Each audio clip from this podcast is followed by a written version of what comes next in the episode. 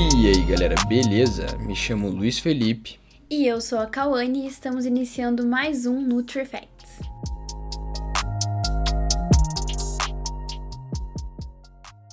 Hoje começamos com o nosso primeiro quadro, que será sobre suplementação.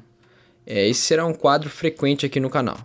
E a suplementação de hoje é a suplementação de proteína. Que o quadro suplementação? Bom, muitas pessoas associam a suplementação à nutrição e vice-versa, né?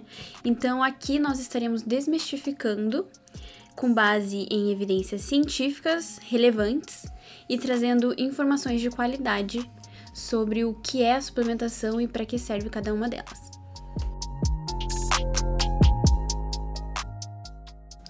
Bom, é, para iniciar o assunto aqui de suplementação proteica, eu e a Kaone decidimos falar um pouquinho sobre o que é proteína, tá? Bem conceitos básicos, bem, bem básico mesmo, só para todo mundo que estiver escutando conseguir entender o que a gente vai passar daqui para frente, nos próximos dois, três, quatro programas.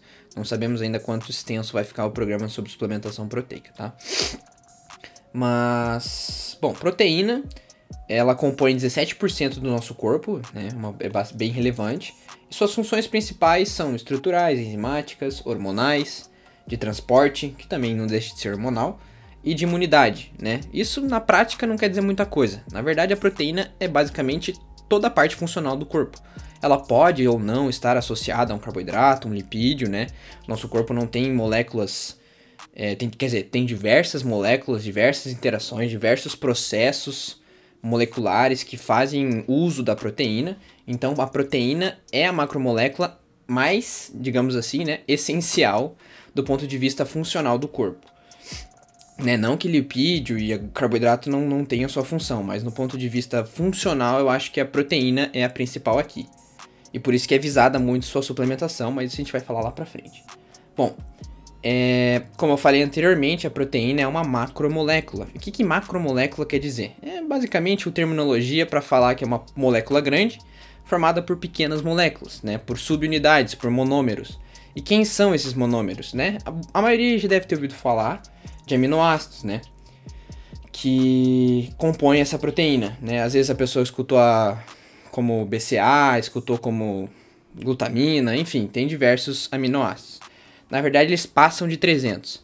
Mas na prática, a gente já se atém muito a 21 deles, que são os que a gente consome e os que a gente, a gente consegue sintetizar, né? Que a gente não precisa necessariamente consumir através da, da alimentação. De forma prática, o aminoácido é como se fosse um tijolo que está tentando construir uma parede. Mas se a gente trazer para o ambiente biológico, né? Eles, eles são unidades que vão construir uma proteinona. A parede seria a proteína e o tijolo seria o aminoácido. Né? Isso é um exemplo bem simples só para poder dar uma dimensão para todo mundo aí. É, e o que, que o aminoácido tem de especial com relação, por exemplo, à glicose ou ao lipídio, né?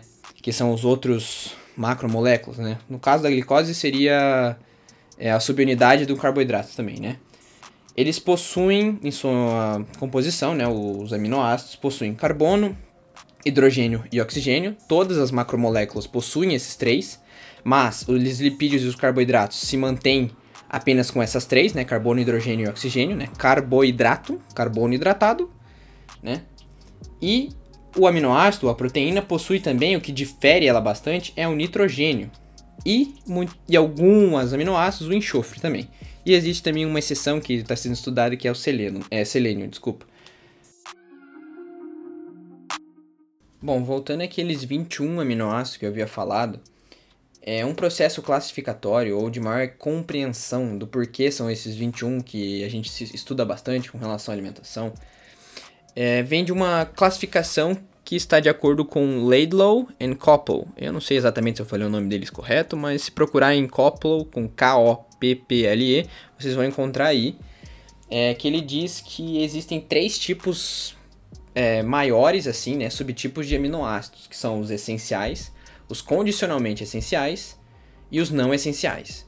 Bom, os essenciais são aqueles que a gente deve, ou seja, precisa comer através de alimentos, suplementos, enfim, Os condicionalmente essenciais são de acordo com algumas individualidades bioquímicas, ou seja, vai de pessoa para pessoa, vai de momento da vida, vai de alguma situação crítica.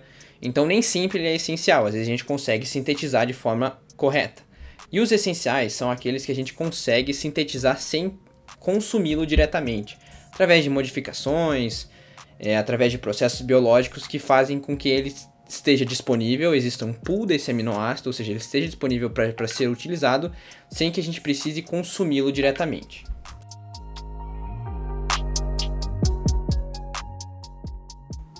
E aí a maioria de vocês deve estar se perguntando qual é a relação desses aminoácidos essenciais, não essenciais, condicionalmente essenciais, onde que tudo isso se junta? Bom, isso se junta na parte da síntese proteica. A gente precisa ter esses aminoácidos disponíveis, né, ter esse pool de aminoácidos, para que ocorra de forma correta a síntese proteica. Né?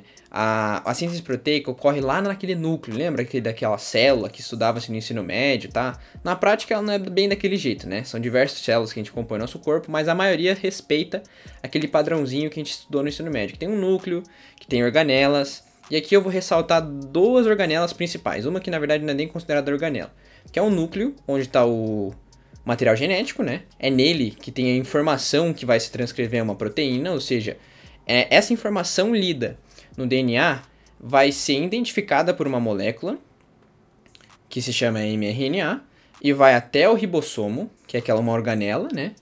E nela vão se juntar esses aminoácidos livres, né, que vão estar acoplados a um tRNA que se chama também acyl RNA, que vem de aminoácido, na verdade, né? Aminoácido, né?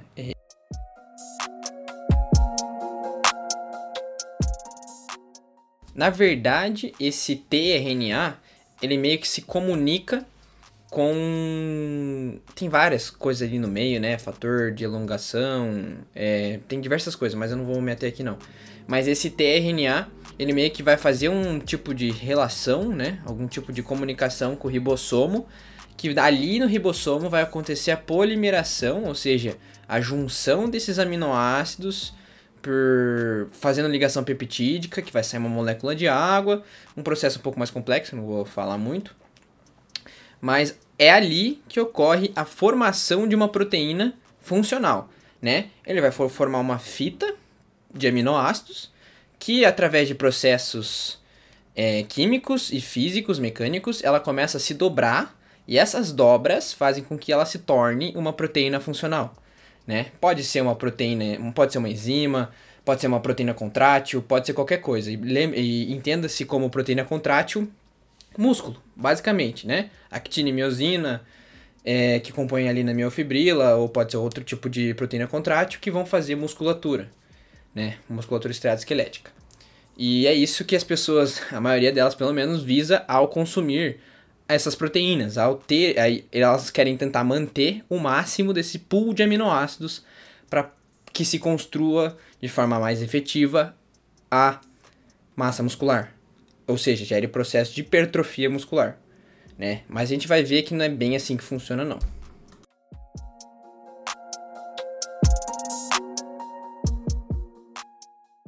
Bom, chegamos ao fim de mais um NutriFacts. A gente não entrou muito no assunto de suplementação proteica pela necessidade de abranger um pouquinho do conteúdo sobre proteínas em si, tá? Mas nas próximas semanas a gente vai falar bastante, vai discutir bastante sobre a suplementação proteica e nas suas principais é, versões, né?